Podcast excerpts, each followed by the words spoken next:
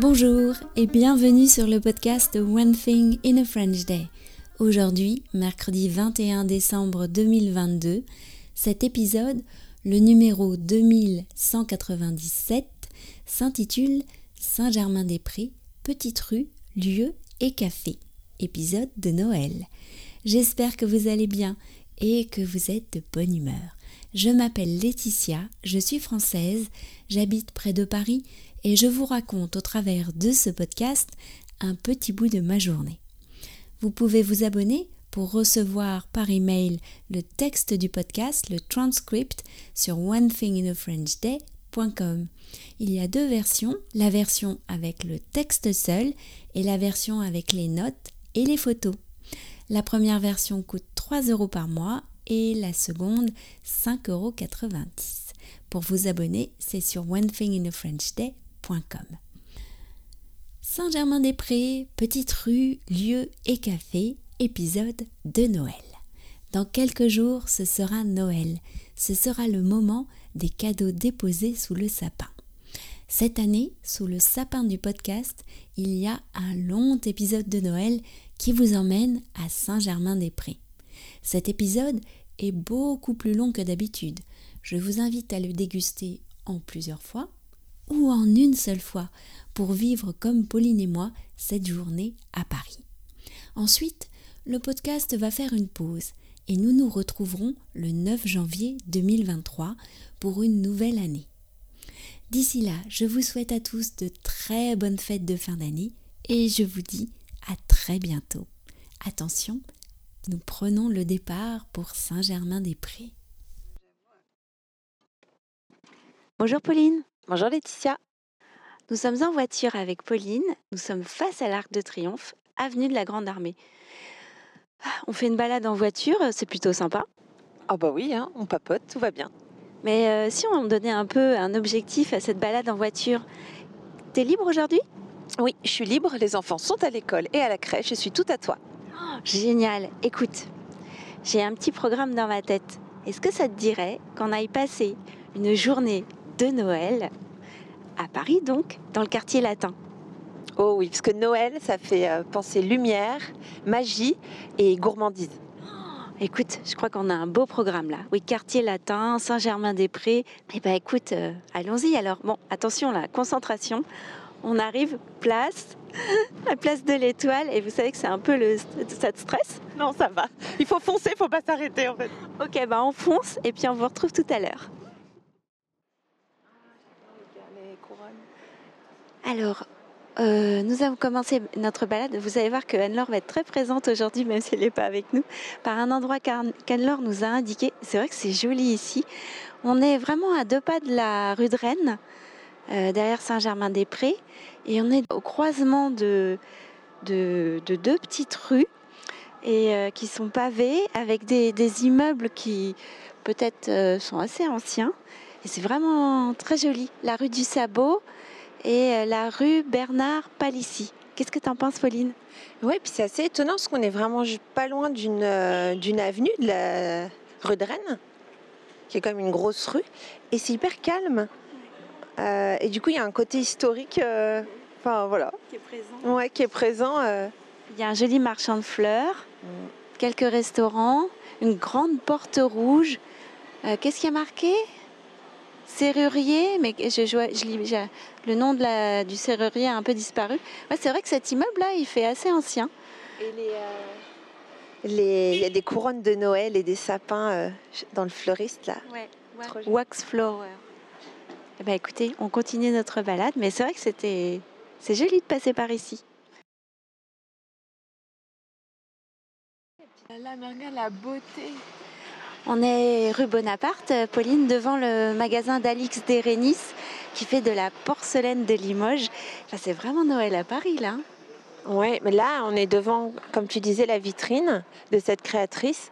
Et il y a un grand meuble qui fait tout le long du mur en bois avec des casiers, avec sa vaisselle en porcelaine blanche disposée et quelques branches de sapin avec un peu de doré. C'est magnifique.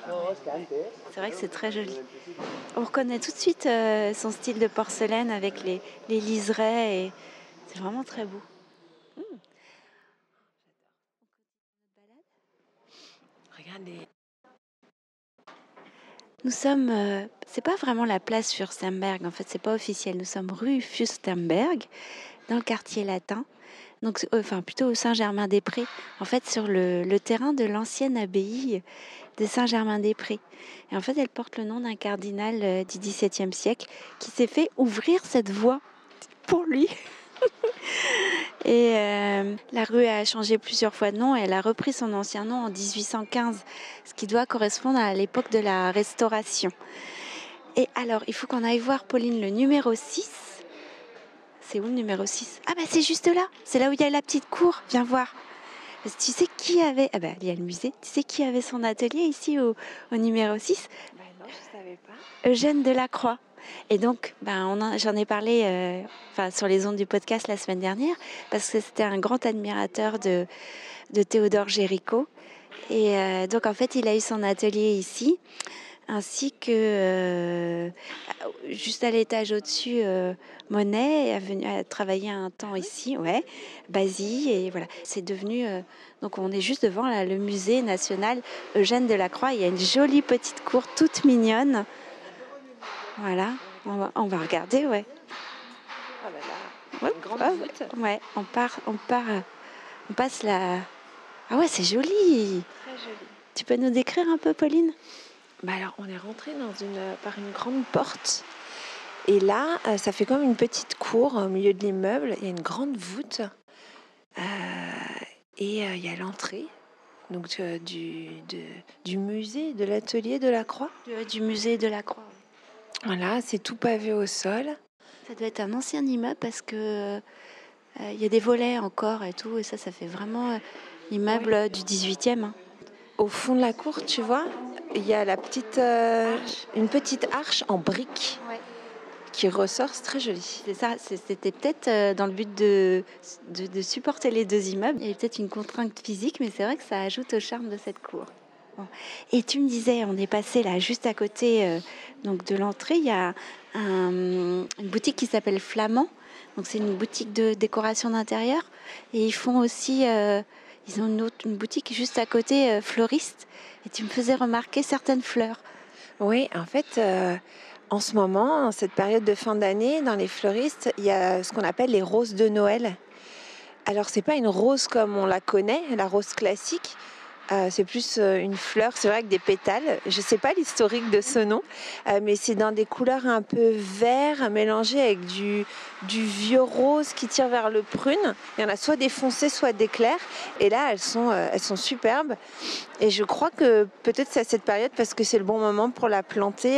Il me semble que c'est des plantes qu'on peut mettre sur son balcon ou en décoration pour Noël à l'intérieur, sur la table. C'est très joli, il y a vraiment une, une ambiance euh, ici, tu trouves pas? Oui. Ok, bon, on continue notre, euh, notre petite promenade.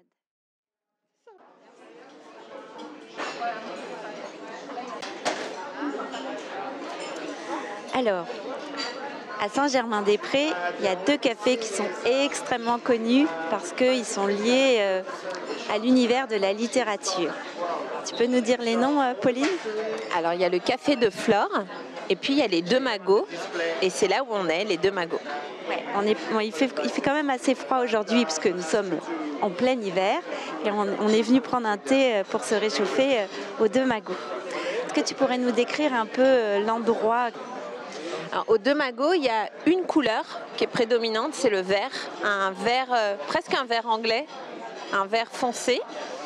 Euh, qu'on retrouve sur les, rideaux, euh, sur les détails euh, au plafond des moulures. Beaucoup de bois aussi, du bois foncé. Les tables où on est installé, par exemple, le format d'habitude c'est carré ou rond. Bah là, c'est un, le plateau est rectangle, comme un, un bois laqué foncé très joli. Il y a des banquettes, pareil, couleurs foncées, un peu bordeaux. Et puis euh, il y a des luminaires euh, bah, qui font un peu d'époque, quoi. Euh, Et tu as remarqué les, deux... En fait, je crois que le nom des deux magots vient de ces deux personnages chinois qui sont sculptés, qui sont suspendus... assis sur le pilier central. Alors en fait, j'ai lu dans l'excellent bouquin On va déguster Paris, que en fait ces deux sculptures, je pense qu'elles sont en bois, datent de, du magasin qui était là avant la création du café. Parce que les deux cafés ont été créés la même année, en 1885. On est vraiment dans la même époque, euh, la fin du 19e siècle, le deuxième quart, euh, enfin le dernier quart euh, du 19e siècle. Alors très vite, c'est vrai que c'est des cafés dans lesquels sont venus des personnages de, l'univers de la littérature. Alors au Café Flore, Guillaume Apollinaire avait son, un peu son QG, suivi d'André Breton, de Louis Aragon. André Breton, c'est le, surréalisme. Pablo Picasso venait, ainsi que Giacometti. Qu'est-ce que tu montres? Il y a une plaque? En fait, euh, juste le, à côté de nous, sur le pilier, il y a une photographie de Picasso avec Dora Maar. Donc il est avec son Marcel blanc, voilà, assis sur une marche. Oui, il venait aux deux cafés, lui, il n'était pas infidèle. Et, euh, et, puis oui, là, les deux magots, c'est un peu plus petit la salle intérieure que le floor. Euh, c'est vraiment euh, l'emblème du, café parisien. Euh, on discute, on est bien. C'est vrai qu'il y a une bonne ambiance ici. Oui, ouais, il y a une bonne ambiance et, il y a tout autour de, ce café une terrasse avec euh, les chaises de bistrot, les, petites tables. Enfin voilà, ça fait vraiment très parisien et l'image qu'on peut en avoir. le service est fait par des, garçons de café qui portent la petite veste noire, le tablier blanc, le veston. Ah, il y a aussi des serveuses qui sont habillées comme ça. Le nœud papier en noir. Et puis c'est, on est bien accueillis. Hein. Ouais, ils sont hyper élégants. C'est très élégant et ah non, j'adore l'ambiance. Et ben voilà, on est, on est passé euh, aux deux magots, euh, endroit typique de Saint-Germain-des-Prés. Nous allons continuer notre journée, euh, Pauline. À tout à l'heure.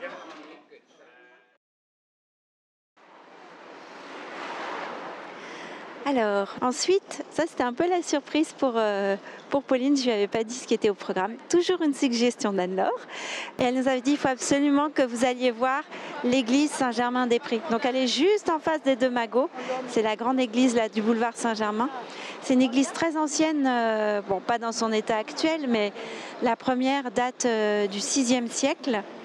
Et euh, c'était autrefois une basilique royale, donc là où étaient enterrés les, rois de France, jusqu'à ce que euh, la basilique de Saint-Denis soit construite. Et euh, là, l'intérieur de, l'église actuelle, qui est quand même aussi assez ancienne, vient d'être entièrement rénové. Donc je crois qu'on peut, c'est du style gothique hein, cette église. C'est magnifique. Hein. Qu'est-ce que tu en as pensé? Ouais, en fait, c'est la première fois que je mettais les pieds à l'intérieur. Et ce qui était magnifique, en fait, ce qui tout de suite euh, saute aux yeux, c'est la restauration euh, de, des plafonds, euh, de toutes les couleurs. En fait, c'est une église, il y a énormément de couleurs. Il y a un rouge un peu carmin. le bleu, le plafond est entièrement, toutes les voûtes sont un bleu presque roi avec de la dorure et, des étoiles. Et il y a plein de détails sur des personnages, des animaux mystiques aussi, parce qu'il y a des dragons, il y a des scorpions. Enfin, il y, a, tellement de détails à regarder, de couleurs. Euh, c'est magnifique. On est dans l'univers vraiment de, du Moyen Âge. Oui, complètement. Les plafonds comme ça, c'est vrai qu'ils ils vont très beaux avec les petites étoiles dorées. Ça m'a rappelé l'intérieur de la Sainte-Chapelle. Et euh, c'est vrai que ça vaut vraiment le détour euh, de, venir faire un, tour. Euh, si vous prenez un café au deux Mago, vous traversez la place. Et voilà, vous êtes dans l'église Saint-Germain-des-Prés et tout à coup, vous êtes aussi au Moyen Âge. Alors, je ne sais pas ce que tu en dis, mais je pense que on pourrait terminer la journée par une petite douceur et euh, comme c'est Noël, bah, c'est aussi la période des chocolats. Là, c'est un endroit que tu m'as fait découvrir et qu'on va découvrir toutes les deux ensemble pour de vrai et pas seulement de façon virtuelle euh, sur Internet. Et donc, euh, on y va? Allons-y, c'est parti.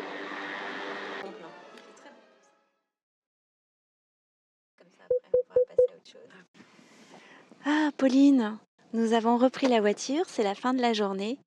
Donc, euh, pour notre douceur sucrée, euh, nous sommes allés chez Aleno et Rivoire. Donc, ce sont, tu peux nous expliquer un peu qui sont Yannick Aleno et Aurélien Rivoire?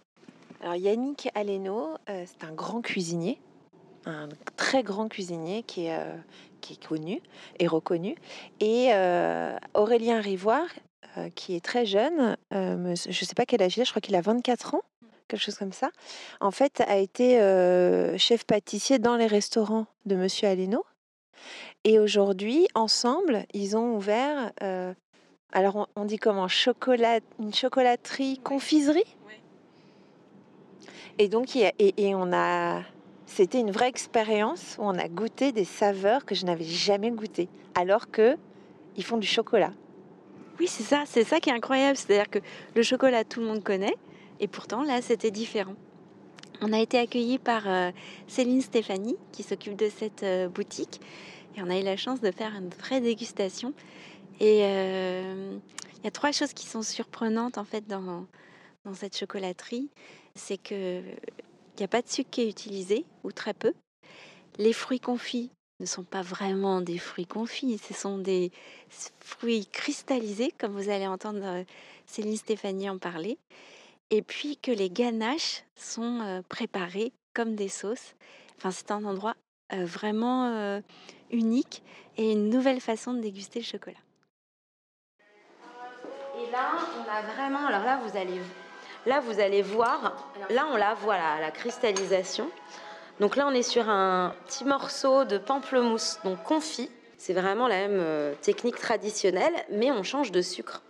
Et Aurélien travaille depuis euh, plus de cinq ans maintenant déjà euh, sur ces desserts qu'il a, qu'il a effectués dans, voilà, dans, dans le groupe avec le, chef Yannick Aleno. Euh, et en effet, il travaille sur chaque fruit, chaque humidité, chaque texture. et justement, ce fruit va garder toutes ces, on va dire, caractéristiques. Donc, grâce au sucre de bouleau. Donc, vous allez avoir pour le pamplemousse vous allez garder euh, la fibre, le jus, le côté euh, justement très fruité qu'on va oublier dans un confit classique. C'est un peu un sorcier du fruit. Ah mais complètement. Alors là, euh, c'est un petit, un petit magicien. Donc on est sur une gourmandise, sur une confiserie, mais sans sucre. C'est hyper étonnant. C'est la première fois que je goûte quelque chose comme ça. On a l'impression qu'il y a le jus du pamplemousse qui était dans ma bouche. C'est assez incroyable. Pour terminer la journée, est-ce que tu as passé une bonne journée? J'ai passé une excellente journée. En fait, tout, tout était chouette, tout était beau, sympathique. Euh, j'ai passé une super journée. Bah écoute, euh, moi aussi Pauline, j'ai passé une super journée avec toi et j'espère que les auditeurs auront passé une super journée avec nous. Il fait froid à Paris, c'est l'hiver et tout, mais euh, qu'est-ce que c'est beau euh, Paris aussi l'hiver. Et puis ce quartier de Saint-Germain, il a de Saint-Germain-des-Prés, il a vraiment quelque chose. Et euh, voilà, n'hésitez pas si vous allez faire un tour là-bas, à vous promener dans les petites rues, découvrir la rue du Sabot, la rue Fustenberg. Même se perdre. Même se perdre. On s'est un petit peu perdu. c'est comme ça qu'on a un peu atterri au Luxembourg, mais euh, c'était chouette aussi d'apercevoir le Luxembourg et de savoir qu'on s'en était approché. On a vu la Seine, le pont Alexandre III. Euh, voilà, tout ça. Et ben voilà. Et puis maintenant, on rentre tranquillement euh, dans notre chère petite ville de Bois-Colombes, tout près de Paris. À très bientôt, chers auditeurs. À très bientôt, Pauline. Merci beaucoup. À très vite. Ainsi se termine cet épisode de Noël. Ainsi se termine l'année 2022 pour One Thing in a French Day. Je vous retrouve avec grand plaisir en 2023. Bonne fête à tous et à très bientôt pour un nouvel épisode du podcast. Au revoir